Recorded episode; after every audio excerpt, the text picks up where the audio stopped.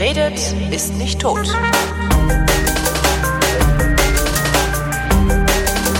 Willkommen zum Geschichtsunterricht einer Koproduktion von DLF Nova und Vrindt und vom DLF zugeschaltet ist wie immer Matthias von Hellfeld. Hallo Matthias. Ich grüße dich, mein Lieber.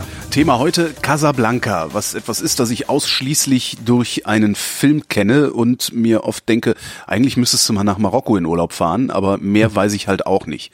Außer verhaften sie die üblichen Verdächtigen.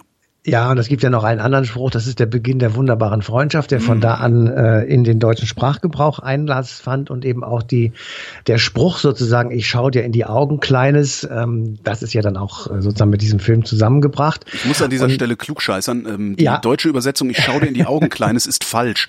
Ähm, ja. Rick sagt in seinem Café zu äh, Ingrid Bergmann ist es, glaube ich, war das, ne? Ja. Ähm, He is looking at you, kid.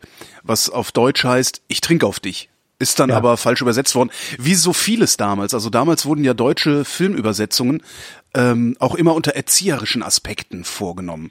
Ist auch nochmal was, was man geschichtlich aufarbeiten könnte in der Sendung. Das haben wir, das haben wir gemacht. Du nimmst ah. jetzt etwas vorweg. Das kann ich aber gerne am Anfang sagen. Das ist in diesem Film auch passiert. Ja. Ähm, es hat äh, 20, 30 Jahre gedauert, bis der Film im Original richtig übersetzt und in der kompletten Schnittlänge im deutschen Fernsehen zu sehen war. Ja. 1950, in den 50er Jahren wurde er einmal in einer völlig umgeschnittenen Version ins Kino gebracht. Dort ging es gar nicht mehr um Leute, die sich vor den Nazis geflüchtet haben, um also von äh, dort aus irgendwie nach Amerika zu kommen, sondern äh, da war, hat es überhaupt nichts mehr mit Nazis zu tun. Da war auch keiner im Konzentrationslager gewesen, sondern in normalen Gefängnissen. Und was und waren Sie? Um, Schmuggler, oder? Was war? Ja, genau. Und es ging dann um eine ganz banale Krimi-Geschichte, die wirklich überhaupt keinen Zusammenhang mehr hatte zu den Nazis. Mhm. Und erst als, glaube ich, die ARD Mitte der 70er Jahre dieses äh, Gesamtwerk mal irgendwann in der richtigen Übersetzung, in der vollen Länge dann äh, im dritten Programm irgendwann abends um zwölf gespielt hatte. Von da an nahm dieser Film eine steile, eine steile Karriere und wurde also äh, einer der beliebtesten Filme, die man so in den Kultkinos sehen konnte. Und ähm, natürlich immer noch bei, bei vielen Cineasten ist es ein sehr beliebter Film, der also wirklich einer der 10, 20 großen Filme geworden ist. Ist das, ist das damals eigentlich ein Akt der staatlichen Zensur gewesen, dass diese Dinger so ähm, verharmlosend eingedeutscht wurden? Oder? Äh, das, das war staatliche Zensur, weil ähm, Anfang der 50er, Mitte der 50er Jahre, kann man sich ja leicht vorstellen, war hier in der Bundesrepublik noch ziemlich vieles im Argen. Und mhm. ähm, die Frage, wie man mit den Nazis umgeht und wie man mit der NS-Vergangenheit umgeht, war eben deswegen noch viel, viel relevanter als heute, weil ähm, mindestens mal die Hälfte der Bevölkerung ähm, da in irgendeiner Weise verstrickt war, so ja. oder so. Ja. Und insofern waren natürlich auch äh, die Möglichkeiten, dass man sagte, okay, diesen Film zeigen wir in einer anderen Version, das, das lag sehr viel näher. Nicht gut zu heißen und nicht in Ordnung, aber das wurde eben halt gemacht. Und daran kann man aber mal sehen, wie kompliziert eben auch äh, zumindest mal in den 50er und 60er Jahren der Umgang eben mit der jüngsten, damals jüngsten deutschen Geschichte war und dass das eben erst in den 70er und 80er Jahren dann allmählich sich aufbrach und dann eben auch solche Filme in der Länge gezeigt werden konnten und in der Form gezeigt werden konnten, wie sie mal irgendwann äh, zusammengestellt worden sind. Und äh, als wir damit angefangen haben, diese Geschichte zu recherchieren, habe ich erst so gedacht, also was soll es für einen Zusammenhang geben zwischen der Konferenz in Casablanca und dem Film Casablanca? Mhm. Und ähm, wir sind darauf gekommen, dass es den geben äh, könnte durch ein Buch und ähm, wir haben das dann ein bisschen weiter ähm, recherchiert und sind dann also sozusagen auf die beiden Geschichten, die ähm, relativ parallel sind, ähm, äh, zu sprechen gekommen. Und ich will erstmal erklären, Casablanca, die Konferenz, ähm, die fand Mitte, Ende Januar 1943 statt. 1943 ähm, müssen wir also mal überlegen, da sind wir mitten in der Schlacht um Stalingrad, im mhm. Grunde genommen schon in der Endphase. Ähm, die sechste Armee unter General Paulus war also ähm, eingeschlossen und ähm, es war ein, ein schrecklicher, furchtbarer, ähm, mör wirklich mörderischer Kampf, ein, ein Abschlachten, ein gegenseitiges Abschlachten und ein Häuserkampf, wie man ihn bis dahin nicht gesehen hatte. Ähm, gleichzeitig war die Front in Nordafrika zusammengebrochen, also ähm, die deutschen Armeen Armeen waren an zwei ganz wesentlichen Fronten auf dem äh, Rückmarsch. Und äh, diese Tatsache hat die alliierte Gegenfront, also Amerika, Großbritannien, Russland und äh, in Klammern auch ein bisschen Frankreich im Exil äh, von General de Gaulle angeführt, ähm, dazu gebracht, man müsse doch eigentlich mal eine Konferenz machen, um sich zu, überle um sich zu überlegen, was man denn nun eigentlich als Ziel haben will für diesen Krieg und wie man mit den Deutschen umgehen möchte, wenn man dieses Ziel erreicht hat. So, und da wurde also eingeladen und ähm, die, äh, also wer sofort zugesagt hat, wer auch sehr betri das betrieben hat, war Churchill, über den es im Übrigen jetzt einen sehr sehenswerten Film im Kino gibt. Den kann ich wirklich jedem, der uns hier zuhört, sehr ans Herz legen und sehr empfehlen. Ähm, und äh, Roosevelt, der amerikanische Präsident, äh, hat auch sofort ähm, gesagt, das müssen wir machen. Wer abgesagt hat, ist Stalin. Stalin war also in der Konferenz von Casablanca nicht dabei, weil er eben den Kampf ähm, gegen die sechste Armee organisieren musste und Stalingrad sozusagen das das war ja auch das Symbolbild ähm, für die in sowjetische Heimatfront. Also wenn diese Stadt fiel, natürlich auch mit dem Namen und so. Also ja. es war schon eine, eine extrem wichtige Schlacht und deswegen war Stalin also nicht dabei. Die Schlacht endete am 2. Februar mit dem ähm, mit der Kapitulation der 6. Armee und ungefähr 100.000, sagt man ungefähr, gefangen genommenen deutschen Soldaten. 300.000 deutsche Soldaten sind bei dieser Schlacht gestorben. So, also es treffen sich äh, in Casablanca ähm, Roosevelt, der amerikanische Präsident, der schon zu der Zeit ähm, von Krankheit gezeichnet war, der nicht mehr laufen konnte, weil er äh, eine Kinderlähmungserkrankung hatte in früheren Jahren, also im Rollstuhl saß und äh, nur mit ganz schweren Krücken gehen konnte überhaupt und eben Churchill. Ähm, und die beiden sitzen also da zusammen und überlegen, was jetzt zu tun ist und dafür nehmen sie sich 14 Tage Zeit. Und tatsächlich ist über diese Konferenz in den 14 Tagen, in denen sie stattgefunden hat, relativ wenig bekannt gewesen. Man kann mal so zum Vergnügen in den Tagebüchern von Goebbels nachlesen, äh, als er dann merkt, dass diese Konferenz stattgefunden hat, mit dem auch Ergebnis zu Er hat es erst hinterher gemerkt? Ja, schimpft er über den deutschen Geheimdienst, der also so teuer ist und, und überhaupt nichts bringt und alles pfeifen und die, die haben also das tatsächlich rausgekriegt und ja. das, das Wahnsinnigste daran ist, er schreit, er, also sinngemäß nicht wörtlich, also doch nicht im Weißen Haus. Und ich habe erst gedacht, was meint er denn wohl damit? Und dann heißt Casablanca, also das Weiße ah. Haus. Und sie haben tatsächlich eine Zeit lang gedacht, diese Konferenz hat in Casablanca, also im Weißen Haus in Washington stattgefunden. Und ähm, alleine ja, daran kann wenn man... Wenn man im Weißen Haus was macht, das natürlich auch eine super kryptografische Leistung ja. ist, das Ding Casablanca zu nennen, während dort Englisch gesprochen. Naja, gut. Na, also Goebbels war auch ein bisschen doof, kann das sein? Nein, glaube ich nicht. Aber egal.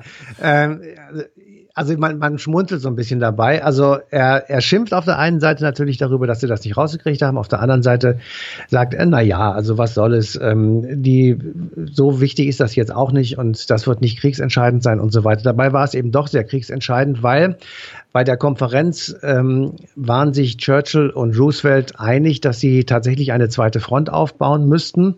Ähm, Stalin wollte das auch unbedingt. Also er wollte gucken, dass ähm, man sozusagen in der Ostfront, die Ostfront dadurch entlastet, dass man die deutsche Armee aufteilt, indem man im Westen eine Front aufzieht, sodass also die, Alli die ähm, Soldaten und die, das Material, was die Deutschen zur Verfügung hatten, dann eben an zwei Fronten eingesetzt werden musste. Und Stalin sagte die ganze Zeit immer schon, das muss auf jeden Fall in Frankreich sein.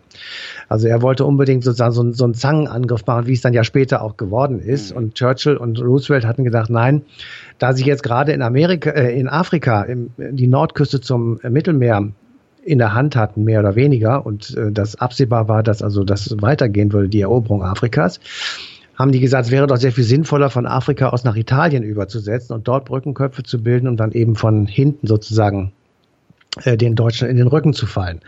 Und ähm, also das war sozusagen eine, äh, eine Strategiedebatte, die da stattgefunden hat, die dann so endete, dass man eben sagte, okay, wir, wir fangen in Nordafrika an und versuchen dann eben äh, über Frankreich und Italien ähm, den Deutschen in den Rücken zu fallen, was dann im Übrigen als Konsequenz dazu führte, dass die Deutschen ähm, auch Vichy äh, besetzt haben, also das gesamte Frankreich, was ja zu einem südlichen Teil noch in einer quasi Selbstverwaltung war.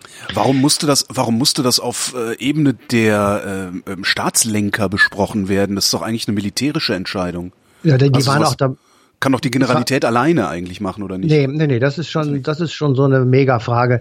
Die war auch dabei, die Generalität. Also es ging tatsächlich, ähm, es, ist, es war so, dass da auch natürlich Militärberater dabei waren, die im Übrigen auch eines der wesentlichen Probleme hervorgehoben haben, die nämlich gesagt haben, wenn wir die deutschen U-Boote nicht gestoppt kriegen, Mhm. dann ist es sowieso fraglich, ob wir diesen Krieg überhaupt gewinnen. Also weil gar Kampf, nicht genug Nachschub ankommt, ne? Ja, weil die deutschen U-Boote sehr effektiv, in Anführungsstrichen, ähm, ich sag mal, Nachschubschiffe äh, torpediert haben, mhm. natürlich auch Kriegsschiffe torpediert haben, aber vor allem eben die Nachschublieferungen sehr empfindlich gestört haben, sodass man also sagt, wir brauchen unbedingt einen, einen massiven Anti-U-Boot-Krieg gegen die Deutschen, damit also diese äh, Störmanöver in Anführungsstrichen unterbunden werden können. Da kommt so als Hinterkopf noch rein, dass man dann entschlüsselt hat, welches System die Deutschen benutzen, dieses Enigma-System ja, und so. Also ja. ganz viele äh, Dinge sind da gleichzeitig passiert und umso erstaunlicher ist es tatsächlich, dass die Deutschen davon nichts mitbekommen haben.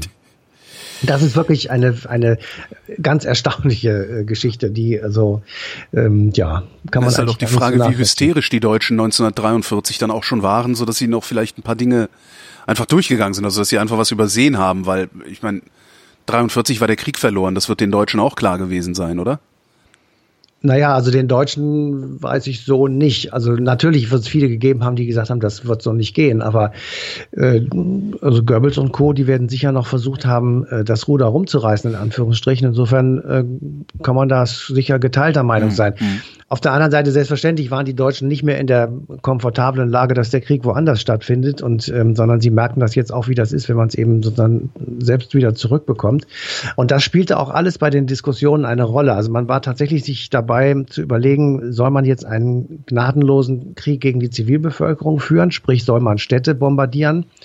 ähm, nachts die äh, Engländer, tagsüber die Amerikaner oder umgekehrt, dass man im Prinzip dauerhaft so einen Bombenteppich über diesem Land ablädt, so mhm. lange, bis ähm, die Infrastruktur so kaputt ist, dass man eben keine Gewehre und Panzer und ähnliches mehr bauen kann und einfach von daher schon äh, sozusagen alles aufgeben muss. Ähm, das wurde auch als ein Teil beschlossen, neben dieser Invasion durch ähm, ähm von der nordafrikanischen Küste bis hin eben zu der Frage, was machen wir was ist sozusagen das Endziel, wann würden wir den Krieg aufhören? Und da wurde beschlossen und verkündet, dass eben die bedingungslose äh, Kapitulation Deutschlands, das ist das Endziel. Mhm. Wenn die Deutschen ohne irgendeinen Muck zu tun aufhören und sich, und sich in die Kapitulation begeben, dann würde der Krieg beendet sein und nicht vorher. Also es würde kein Frieden gemacht werden ohne Kapitulation, es würde kein Waffenstillstand gemacht werden ohne und so weiter. Also es war eine, eine Maximalforderung sozusagen und es wurde auch schon gleich in einem ähm, in einem Aufwasch sozusagen mit äh, beschlossen, aber noch nicht detailliert beschlossen, dass man das deutsche Land dann besetzen wolle mhm. und ist unter den vier oder wie viel alliierten Mächten dann bis dahin da sind, also bei Frankreich wusste man es nicht so genau,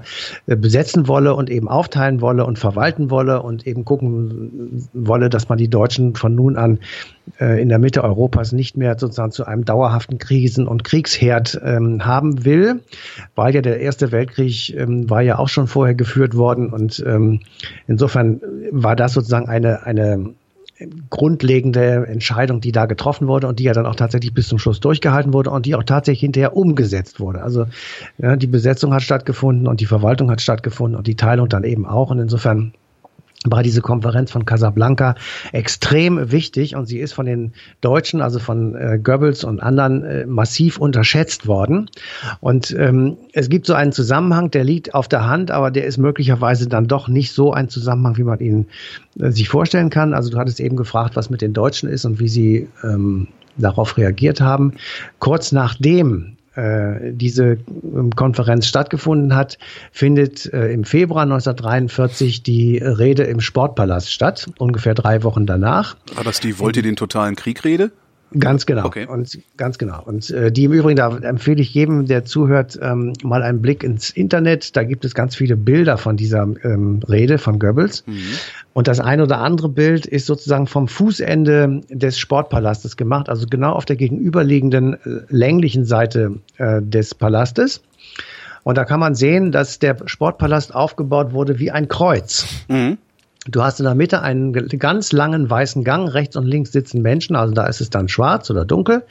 Und oben am Kopfende, da wo Goebbels steht, ist nach rechts und nach links ebenfalls weißer Teppich ausgelegt, sodass er in der Mitte des Kreuzes steht, da wo der Kopf von Jesus sozusagen wäre, wenn man ein Kreuz mit Jesus-Figur sich vorstellt. Ja.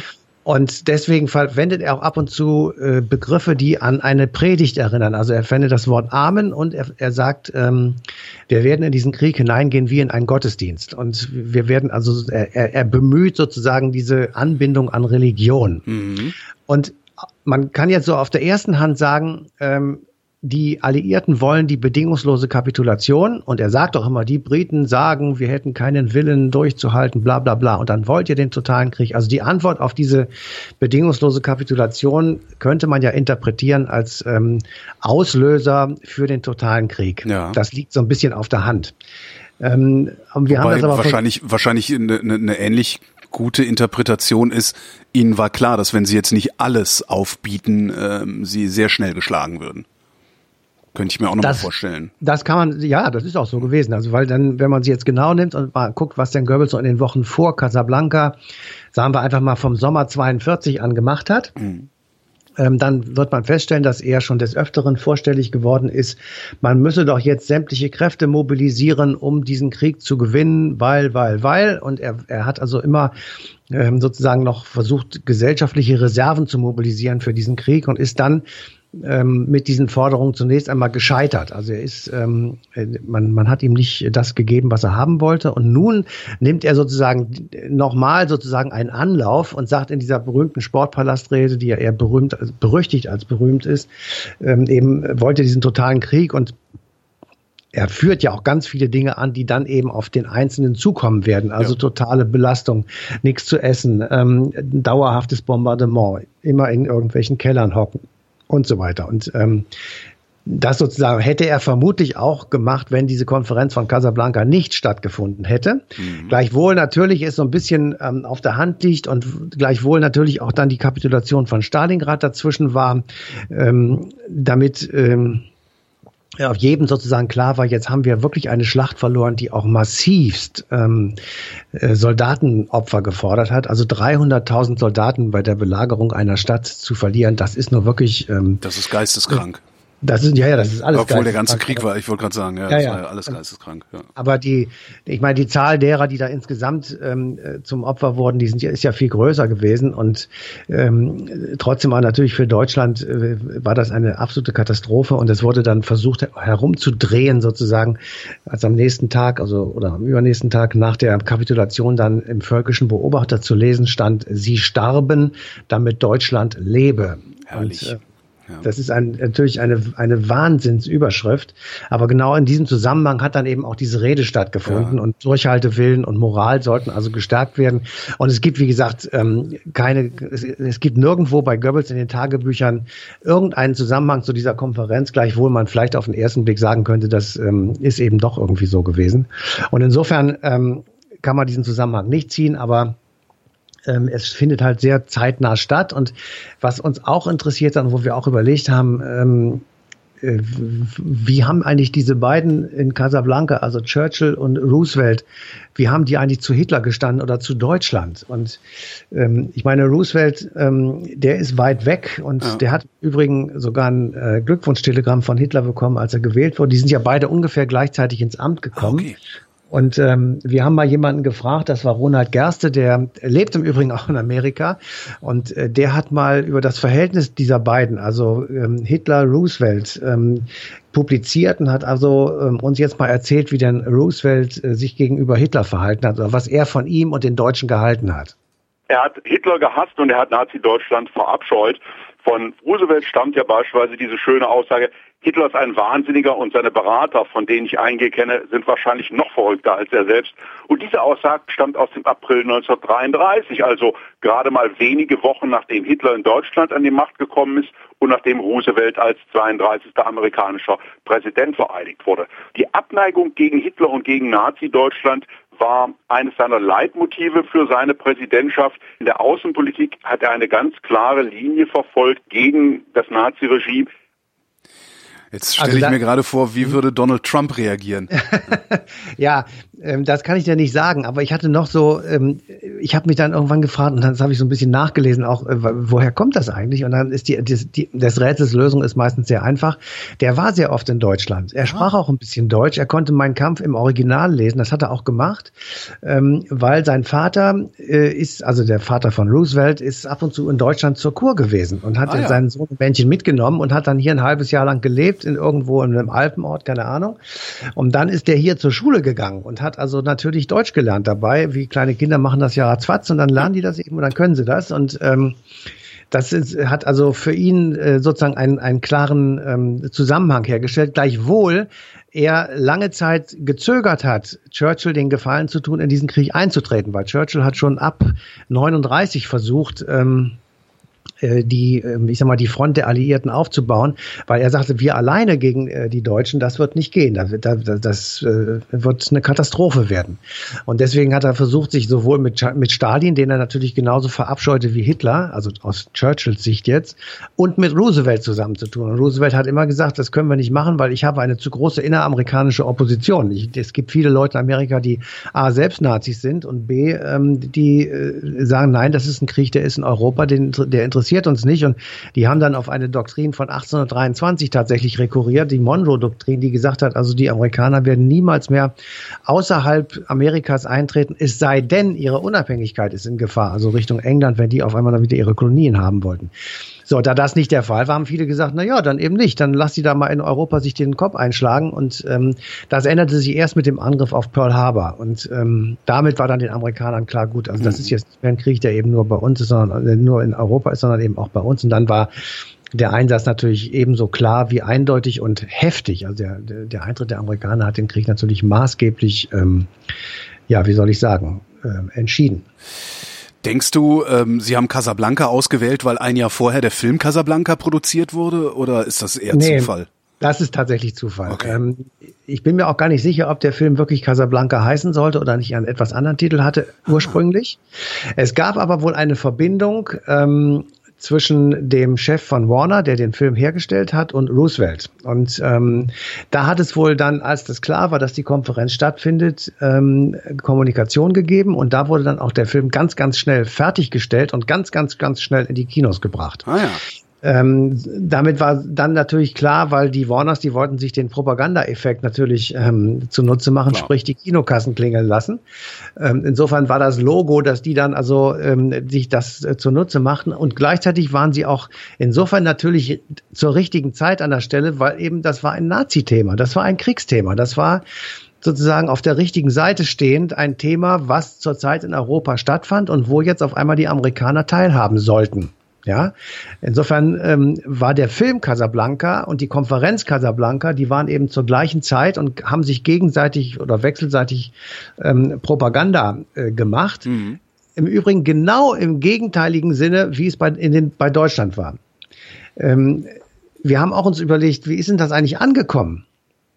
in Deutschland, diese ja. bedingungslose Kapitulation. Und da ist natürlich klar, das Risiko einer solchen Bekanntmachung einer solchen äh, Kriegszielformulierung ist, dass du bei deinem Gegner, in diesem Falle also bei den Deutschen, alle, aber auch wirklich alle in die Arme derer treibst, die du eigentlich bekämpfen willst. Also die Nazis hatten ja jetzt ein leichtes zu sagen, seht mal her, wir haben es euch ja immer gesagt, die wollen uns komplett vernichten. Ja. Also müssen wir sie auf jeden Fall schlagen. Also hat jeder nochmal das Letzte aus sich rausgeholt. Alles in Anführungsstrichen gesagt. Das Gleiche galt für die Opposition. Es gab natürlich 42, 43 eine kleine äh, innerdeutsche Opposition, die teilweise auch über äh, bestimmte Kanäle Zugang zu den Alliierten hatten. Also es gab tatsächlich Verbindungsleute über Schweden und so, die also äh, zu irgendwelchen ähm, Alliierten generellen Kontakt hatten und die das dann wiederum weitergegeben haben. Und ähm, die haben gesagt, also wenn ihr diese Forderungen weiterhin aufrechterhaltet, dann werdet ihr alle Leute in die Arme Hitlers treiben, weil ähm, dann davor hat jeder Angst. Also lasst das bitte. Tja. Und es ist nie zu einer Diskussion sozusagen gekommen zwischen den Alliierten und der deutschen Opposition. Also da war tatsächliche Sprachlosigkeit, wobei, was die im Übrigen tatsächlich immer sehr beklagt haben. Wobei die Frage ja wirklich ist, ob es was genutzt hätte.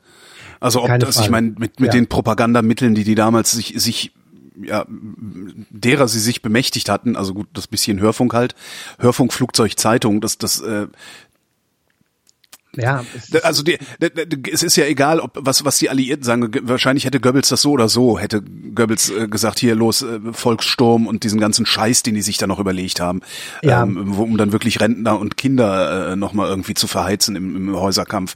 Ähm, ja. Das wäre wahrscheinlich sowieso passiert. Also weil es, die, diese äh, ganze, dieses, ja. dieses, diese ganze Gesellschaft, die war ja darauf ausgerichtet, sich zu opfern dafür.